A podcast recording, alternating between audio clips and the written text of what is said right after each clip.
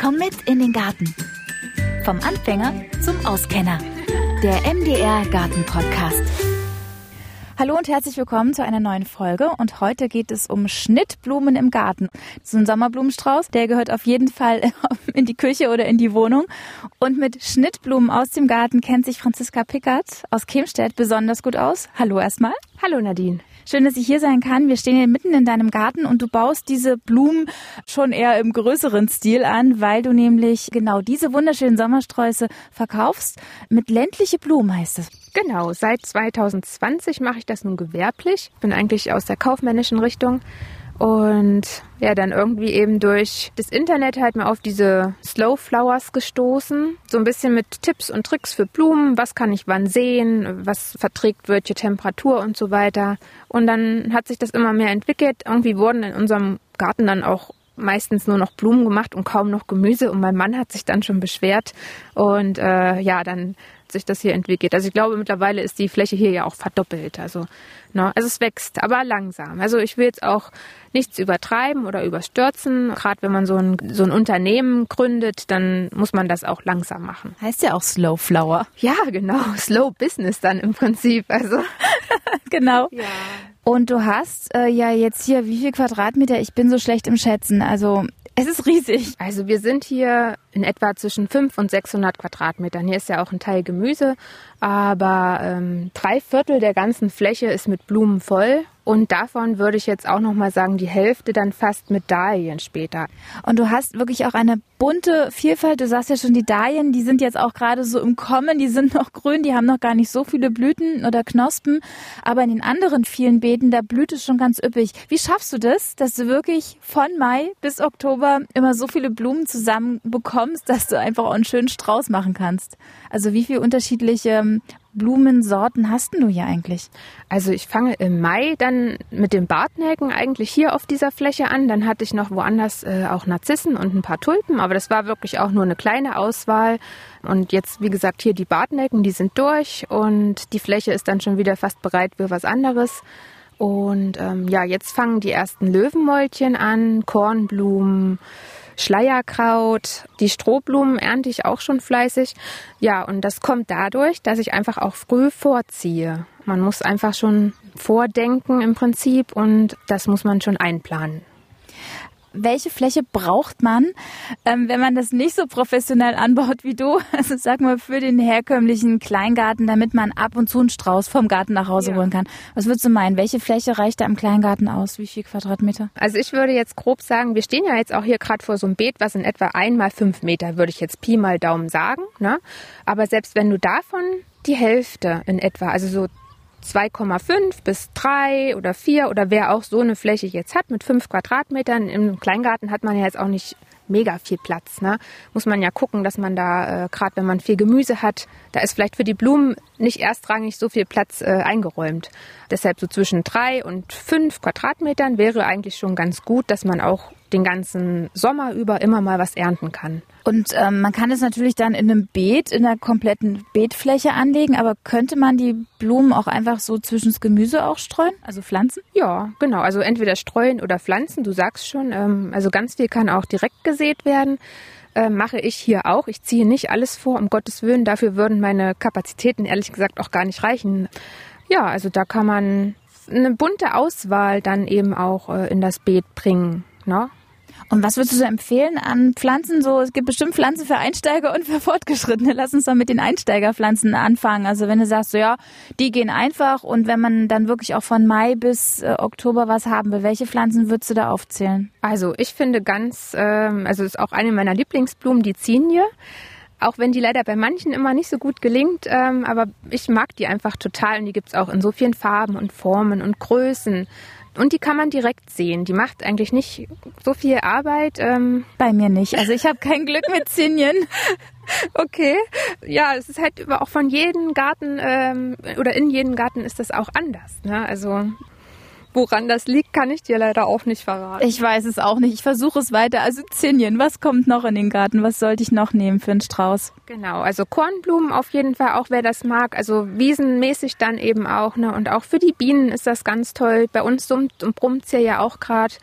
wenn man auch ein bisschen was für den Herbst sich als ähm, Vorrat anlegen möchte oder Herbst-Winter für ein paar Trockengeschichten, eben auch ein paar Strohblumen, Sonnenflügel, Amobium gibt's da noch, Strandflieder. Auch Ringelblumen kann man gut schneiden. Ne? Und da gibt's auch ganz viele verschiedene Sorten, ähm, hell, nicht nur dieses klassische Orange, ähm, da gibt's auch ganz viele andere Sorten. Und äh, Mutterkraut habe ich gesehen, das liebe ich ja auch total. Schleierkraut, was ist das hier, was aussieht wie Sonnenhut? Ist eine Art Sonnenhut? Ist eine Art Sonnenhut, also Rudbeckia, Rudbeckia hirta, genau. Und eignen sich eigentlich alle Blumen als Schnittblumen oder gibt's da auch welche, wo du sagst, nee, das äh, hält nicht in der Vase? Ja, also es gibt wirklich ganz unterschiedliche. Dann gibt's auch Blumen, die äh, machen das Vasenwasser auch sehr schnell dreckig. Aber an sich, also das, was ich jetzt hier anbaue, das kenne ich ja jetzt soweit dann schon ganz gut und das ist schon relativ haltbar. Und man muss ganz oft den Schnittzeitpunkt dann beachten. Ne? Wie erkenne ich denn den richtigen Schnittzeitpunkt? Ja, also ich ähm, prüfe das ganz oft zum Beispiel bei den Zinien oder auch bei anderen, bei den äh, Rotbeckias, dann auch, wenn der Stiel noch zu weich ist, zu wackelig, dann lohnt sich das einfach noch nicht, die zu schneiden, dann würde die auch überhaupt nicht halten in der Vase. Und wenn der muss richtig fest sein, dass es auch kaum noch wackelt. Also ich sage immer, der Wackeltest, ja, da wackelt man so durch die Beete und prüft, ob wirklich alles schon zum Schnitt bereit ist. Ne? Gilt das für alle Schnittblumen? Nee, auch gar nicht bei allen. Also das muss man bei manchen, bei den Löwenmäulchen zum Beispiel, dann muss man gucken, wie weit sind die aufgeblüht. Wenn die noch nicht weit genug geöffnet sind, die Blüten. Also ich sag mal so, das untere Drittel fängt an, dann wartet man vielleicht noch so ein, zwei Tage und dann kann man sich schneiden. Also zu früh auch nicht schneiden, dann machen die auch schlapp. Genau. Und das ist auch bei den Zinien oder, aber gut, da prüft man dann eben auch wieder, ob der Stiel fest ist, ja. Okay, wenn der Stiel fest ist, kann ich erstmal, äh, mache ich erstmal nichts verkehrt. Dann ist es gut, dann kann ich sie schneiden. Genau. Und was auch immer ganz wichtig ist, und bei den Schnittblumen, der Zeitpunkt, ähm, also der Tageszeitpunkt. Also entweder frühs oder abends. Also man soll jetzt ja auch nicht in der prallen Sonne schneiden. Ne? Am besten unter 20 Grad und entweder man geht dann halt frühs vor der Arbeit oder wie auch immer das dann im Privaten möglich ist schneiden oder ähm, dann abends, wenn man sowieso gießt und die Gartenarbeit erledigt. Und wenn ich den dann in die Vase stelle, gibt es da irgendwas zu beachten? Hast du da irgendeinen Trick, dass das wirklich länger hält als nur zwei, drei Tage? Weil sonst lohnt sich ja, finde ich ja auch nicht. Also man soll sie frisch schneiden, das haben wir jetzt schon gesagt. Entweder frühs oder abends. Und dann mit einem scharfen Messer nochmal einen schönen schrägen Anschnitt machen. Ne? Und dass dann auch der Stier nochmal schön sich mit Wasser vollsaugen kann. Ja, das ist so der Trick. Und täglich das Wasser wechseln in der Vase und die Vase auch reinigen. Also man sollte nicht nur das Wasser wechseln und äh, dann wieder rein, sondern da entwickeln sich ja wirklich Bakterien und man sollte das Ganze dann auch pflegen. Auch in der Vase brauchen die Blumen noch Pflege. Die Blätter unten auch abmachen, weil sonst würden sich auch durch diese Blätter, was in dem Wasser rumschwimmt, auch Bakterien entwickeln. Okay, also brauchen Sie Pflege noch in der Vase, sagst du. Aber lass uns nochmal über die Pflege im Beet reden. Nochmal einen Schritt zurück. Wie pflegeaufwendig sind denn Schnittblumen im Garten? Ja, ist schon sehr pflegeaufwendig. Also gut, ich denke jetzt gerade erstmal im ersten Moment an, an mein Blumenfeld, sage ich jetzt ja immer mal. Ne? Aber im Kleinen ist das ja eben im Kleingarten auch möglich und dann muss man auch jeden, jeden, jeden, sage ich immer. Also immer wieder die Erde lockern und das Unkraut raus und das ist auch gar nicht überwuchert wird von anderen Pflanzen. Und dann muss man auch, wenn man die Jungpflanzen setzt, darauf achten, dass die auch gegossen werden. Also man, man erlebt ja wirklich die komischsten Sachen bei manchen Leuten, die für mich selbstverständlich sind. Ja, ich habe Pflanzen gepflanzt und dann sind die aber eingegangen. ja, hast du die denn gegossen? Naja, so einmal in der Woche. Das geht dann halt nicht. Ne? Also da muss man täglich gucken. Und wenn wir zum Beispiel pflanzen, wir machen ein Pflanzloch und machen auch in dieses Pflanzloch direkt Wasser rein. Ne? Also das ist wirklich eine Heidenarbeit auch, diese ganze Auspflanzen im April und im Mai in etwa dann bei uns. Und ich bin froh, wenn dann alle in der Erde sind und wenn auch alle dann angehen. Ne? Also natürlich kommt es auch zu Ausfällen, aber ja, das gehört auch dazu. Ja, also gießen, jäten. Bei manchen muss man die dann pinzieren. Das heißt, man entspitzt sie. Äh, man nimmt sozusagen erstmal den Haupttrieb raus, dass sie sich schön verzweigt von unten her. Um dann einfach noch mehr Blüten zu haben. Genau. Somit äh, wird die dann viel buschiger, die Pflanze, und auch teilweise die Stiele werden viel länger. Äh, bei Zinien zum Beispiel kenne ich das und bei Dahlien auch. Genau. Welche noch? Bei Schmuckkörbchen auch, weil die werden sonst auch in die Höhe und kriegen dann so einen mega dicken Stiel und Zinien, Schmuckkörbchen und Strohblumen auf jeden Fall. Und Löwenmäulchen. genau.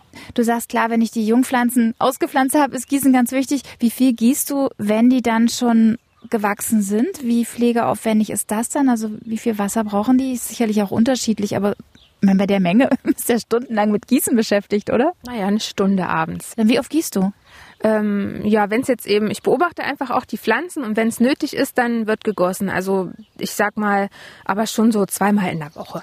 Na, und wenn es aber jetzt wie diesen Sommer oder ja, bis jetzt sieht es eigentlich ja so ein bisschen durchwachsen aus. Ich bin froh, wenn es regnet bei uns. Ähm, ansonsten gieße ich aber so zweimal in der Woche.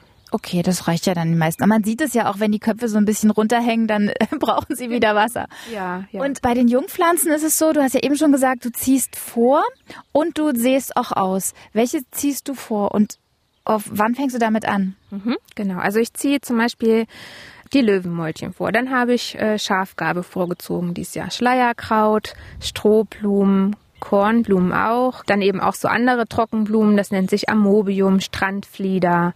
Das habe ich einfach alles vorgezogen, um die schon, also eher auch zur Verfügung dann zu haben, damit ich auch ein, ein großes Erntezeitfenster habe. Ähm, für den Kleingarten oder für den privaten Gebrauch zu Hause würde ich auch empfehlen, die Löwenmäulchen vorzuziehen, weil die brauchen einfach auch sehr lange, bis die jetzt dann zur Blüte kommen. Also da habe ich im Februar schon äh, angefangen und das kann man zu Hause machen, im kleinen Rahmen und braucht dazu kein großes Gewächshaus, habe ich übrigens auch nicht und das klappt auch so. Gut, also vorziehen einfach, damit es eher schon losgeht. Ansonsten könnte ich sie auch äh, säen, aber dann weiß ich nicht genau, wann sie kommen. Also ja, bei Löwenmäulchen würde das fast, fast gar nicht klappen. Also dann muss man die auch relativ früh sehen oder was auch bei mir auch immer mal dann kommen, irgendwo die Löwenmäulchen dazwischen, weil das sind halt, die, die sind sehr kältetolerant, die Samen, und die bleiben auch gern mal in der Erde und dann kommen die auch irgendwie im nächsten Jahr irgendwo dann im Garten nochmal vor. Also es kommt auch hier. Ja, aber ansonsten ist Vorziehen schon relativ gut. Und welche Bodenverhältnisse brauchen die unterschiedlichen Schnittblumen oder gedeihen die so gut äh, auf fast jedem Boden? Weil ich glaube, du hast ja hier auch lehm lehmigen Boden, oder? Genau, ja. Bei uns ist der Boden ja auch relativ lehmig. Wir haben auch immer mal Pferdemist mit eingearbeitet, dann eben gelockert mit einer Bodenfräse. Ähm, die ganze Fläche wird eigentlich immer gefräst mit Technik dann. Und wenn man das eben im kleinen Rahmen macht, dann sollte man die Beete auch schön vorbereiten, schön locker machen, dann äh, hacken oder äh, umgraben. Ganz tief muss man das jetzt nicht unbedingt. Ansonsten halt schön locker machen, alles Unkraut entfernen und so weiter. Und ähm, dann sollte das auch mit den Blumen klappen. Weil du behandelst, wenn, wenn ich jetzt auch so schön zuhöre, was du alles erzählst, du behandelst deine Blumen, deine Schnittblumen wie manche ihr Gemüse im Garten. Das ist wirklich eine eigene Kultur, die du hier anbaust. Ich finde das total faszinierend. Danke erstmal. Also ja, also Gemüse haben wir ja auch und ähm, das behandle ich jetzt nicht anders eigentlich. Ähm, aber die Blumen, es ist ja nun mal jetzt mein Standbein geworden und dann muss ich das auch so behandeln. Und es macht mir ja einfach auch Spaß. Ne? Also ich finde es toll, wenn dann hier die erste Blüte aufploppt und dann auf einmal kommen ganz viele. Und jetzt warten wir eben auf die Dahlien. Das ist aber halt auch noch ein bisschen Zeit. Aber ansonsten kann ich hier schon fleißig ernten und es ist dann ja auch schön zu sehen, was die Leute daraus machen oder wenn sie den Strauß dann bekommen. Gibt es da irgendwas Besonderes zu beachten beim Straußbinden? Weil ich schneide die einfach immer ab, die Blumen, und stecke die in die Vase ein bisschen schon darauf achten, dass die Stiele schön lang sind, dass sie, wie wir ja schon über den Erntezeitpunkt gesprochen haben, dass die Blüte auch bereit ist zum Schnitt, also dass man nicht zu früh die Blume abschneidet, ähm, dass man dann auch äh, eine gewisse Anzahl an an Blüten hat, dass man eine Fokusblume hat, dann ein bisschen was Leichtes für den Rand, sage ich jetzt einfach mal, oder ähm, Beiwerk darf man auch immer nicht vergessen und ähm, Füllpflanzen oder Blumen. Was meinst du mit Füllpflanzen und Beiwerk? Was wäre das? Also Beiwerk nehme ich ja immer ganz gerne, zum Beispiel die Minze oder äh, Blätter auch von der Pfingstrose noch so ein bisschen. Und zum Füllen ist halt auch dieses Mutterkraut äh, ganz schön oder Schafgabe. Das ist, was den Strauß dann eben so eine gewisse Fülle bringt. Wenn wir jetzt hier so auf deinem Feld stehen, Franziska, ist das äh, die Standortfrage eigentlich schon geklärt. Ja, sie genau. haben es alle sonnig und sie lieben es auch alle sonnig, die Schnittblumen, oder? Ja, genau. Also die sind wirklich sehr Sonnenliebhaber hier die Blumen bei uns, aber es gibt eben auch welche, die für einen, für einen Schatten geeignet wären. Aber wie gesagt, wenn man das für einen, im größeren Stil macht, dann ist die Sonne schon äh, ein, ein absolutes Muss. Und welche Pflanzen sind jetzt so eher für Fortgeschrittene geeignet, wo du jetzt sagst, ja, also die sind doch ein bisschen anspruchsvoller als andere oder kann man das eigentlich gar nicht sagen? Erweitert sich dein Sortiment einfach nur? Also ich finde, das erweitert sich, das hast du schon ganz gut gesagt. Und ähm, Learning by Doing, also ganz einfach, ich bin ja auch im kleinen Stil gestartet. Also und man probiert einfach. Und ob das nun das Vorziehen ist oder die Direktsaat, bei manchen klappt eben das besser und bei manchen das andere. Also ich glaube, da gibt es jetzt keinen diesen Weg, den man gehen muss. Ne? Also und dann nimmt man einfach die Pflanzen, die einem gefallen, die man selber gerne in der Vase sehen möchte und bringt die sich einfach in den Garten, eben auch als Mischkultur. Zwischen das Gemüse hatten wir schon, das ginge auch. Genau, man kann eben auch ähm, das zwischen das Gemüse machen oder was einfach auch ein guter Start wäre, um zu testen, mit welchen Blumen komme ich gut zurecht, wäre ja auch so eine Wildblumenmischung muss ich jetzt einfach mal so sagen. Ne? Also kauft man sich eine schöne Mischung, wo einfach von allem ein bisschen was drin ist und dann nimmt man sich ein, zwei Quadratmeter im Garten und dann bringt man das im zeitigen Frühjahr aus. Mal gucken, was es sogar für Wirte gibt. Manche sind auch zweijährig, dass man eben auch im Herbst, wenn man wieder Platz hat im Garten, dann ähm, in so ein Beet was machen kann. Das wäre ja auch erstmal ganz gut zum, für einen Start. Was nimmst du für Saatgut? Gibt es da noch irgendwas zu beachten? Also ich versuche eben ganz viel ähm, auch Bio-Saatgut zu verwenden, aber leider ist es bei Blumen eben auch so, dass es da noch gar nicht so viel gibt. Der Markt ist da noch nicht so groß. Und dann greift man eben doch auf konventionelles auch zurück. Aber was jetzt ja auch nicht sehr schlimm ist, aber im Prinzip wird es ja bei mir dann selbst hier Bio im Laufe der Zeit. Und wenn man vorhat, man möchte Saatgut von seinen eigenen Blumen nehmen, dann muss man die wirklich ganz lange stehen lassen. Und dann wenn das dann schon fast bräunlich wird, teilweise die Blüten, dann ist es äh, bereit. Wo man es gut erkennt, eben bei der Nigella in diesen Kapseln, das raschelt dann. Oder Akelei war jetzt ja auch durch. Das raschelt richtig in den Blüten. Da hört man das dann, wo es offensichtlich ist. Sonnenblumen, ganz einfach. Ne? Was ich auch gemacht habe, von den Dahlien mal Saatgut genommen. Und da habe ich ja auch ein kleines Beet, wo ja dann ganz neue Sorten entstehen. Also das hatte ich letztes Jahr auch schon. Da waren auch ganz schöne dabei. Und dieses Jahr habe ich es wieder probiert. Und ich bin gespannt, was dieses Jahr bei rauskommt.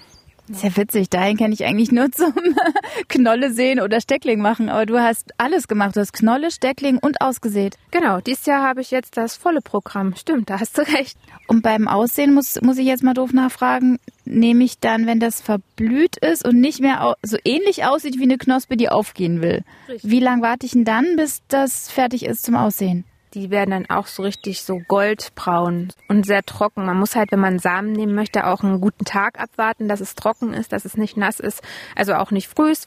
Auch die Trockenblumen werden auch erst am Nachmittag geerntet. Also man hat irgendwie für ganz viele Sachen immer so eine spezielle Tageszeit. Ne? Also frühs muss ich zwar die frischen Schnittblumen schneiden oder ganz spät abends. Die Trockenblumen, die brauchen die Sonne zum Trocknen eben auch nochmal am Tag, die dann eher am Nachmittag. Saatgut, dann würde ich auch am Nachmittag sagen. Ähm, ja, schon gar nicht so einfach alles. Viel zu tun auf deinem Blumenfeld, aber das ist aber auch eine Menge. Wahnsinn. Du sagst, Pferdemist macht ihr im Herbst in den Garten, äh, in die Erde rein. Wie ist es sonst so mit Düngen? Brauchen die ganzen Schnittblumen hier nochmal einen Dünger zwischendurch oder kommen die klar über den Sommer? Also eigentlich kommen die klar über den Sommer. Ab und zu mache ich dann doch mal, ähm, setze ich eine Brennnesseljauche an und dann werden die mit Brennnesseljauche mal gegossen. Es kommt eben beim Pflanzen ganz viel schon mit in die Beete, äh, Hornspäne, der Mist kam im Herbst schon rein, dann wurde die Fläche ja nochmal bearbeitet. Ansonsten ähm, Grasschnitt jetzt zum Beispiel beim Rasenmähen, dann ähm, das ist halt Mulch und Dünger in einem und das ist für mich die beste Option hier. Somit kann ich auch das Gießen ein bisschen äh, reduzieren. Genau, hält das Wasser besser. Äh, was ich noch gern wissen würde, du hast gesagt, im Kleingarten geht's auf kleiner Fläche. Im großen Stil geht's auch auf dem Feld, wie bei dir hier, sehe ich. Ähm, wie ist denn das mit Schnittblumen im Kübel, im Topf? Geht das auch? Das geht auch. Also das ähm, habe ich dieses Jahr auch getestet mit ein paar Dahlien. Die stehen zu Hause auf dem Balkon. Ich bin gespannt. Also sie sehen im Moment sehen sie super aus. Also kein Unterschied eigentlich zu denen hier. Also das geht auf jeden Fall. Und auch letztes Jahr hatte ich auch ein paar Schmuckkörbchen. Aber da muss man halt wirklich gucken, ähm, hat man einen großen Topf, also Kübel, sagst du ja selbst schon, sonst wird das zu, zu klein dann in diesen. Die Erde wird einfach aufgebraucht in einem kleinen Topf oder Balkonkasten. Da müsste man eben dann düngen. Düngen und es muss groß genug sein, dass die Pflanzen auch Platz haben. Und dann kann man sich ja vielleicht für jede Pflanzensorte, die man mag, jede Blumensorte einen eigenen Topf, würde ich dann fast schon sagen, oder? Genau. Ja, entweder oder halt so Mischung, was ja auch vielleicht ginge so ein Mauerkübel, wenn man auch, gut, der wiegt dann auch ganz schön was, ne? dass, ähm, dass man verschiedene Sachen reinbekommt. Ansonsten einfach ein paar verschiedene Töpfe und immer wieder ein bisschen stutzen die Pflanzen, weil wenn man die, umso mehr man die ja auch schneidet, das ist ja auch der Vorteil, dann schieben die ja auch wieder neue Blüten nach. Das ist ja interessant. Das heißt, wenn ich eh eine kleine Fläche im Garten habe und immer wieder an den Blumen rumschneide, ja. dann kommen einfach neue nach. Genau, also das ist halt die Natur der Blume, also zumindest von diesen, die ich hier habe. Wahrscheinlich gibt es auch welche, die ähm, sozusagen nur eine. Oder bei Sonnenblumen, das wäre jetzt ein Beispiel, die, die haben dann nicht so viele ähm, Seitentriebe. Aber bei denen wie Kornblumen, Strohblumen, da würde ich das auf jeden Fall empfehlen. No? Ne? Franziska, vielen Dank, dass ich da sein durfte. Danke für die Einblicke. Und ja, ich lege mich jetzt immer kurz zwischen die Blumenbeete, genieße die Blumen, genieße die Vielfalt und diese herrlichen Farben. Und äh, ja, einen Strauß, einen Strauß könnte man noch schneiden. Genau, das können wir gerne noch machen. Und in der nächsten Folge, da kümmern wir uns um Insekten und das Licht im Garten, denn äh, beides verträgt sich nicht wirklich. Wieso nicht? Das hört ihr in der nächsten Folge. Bis dahin.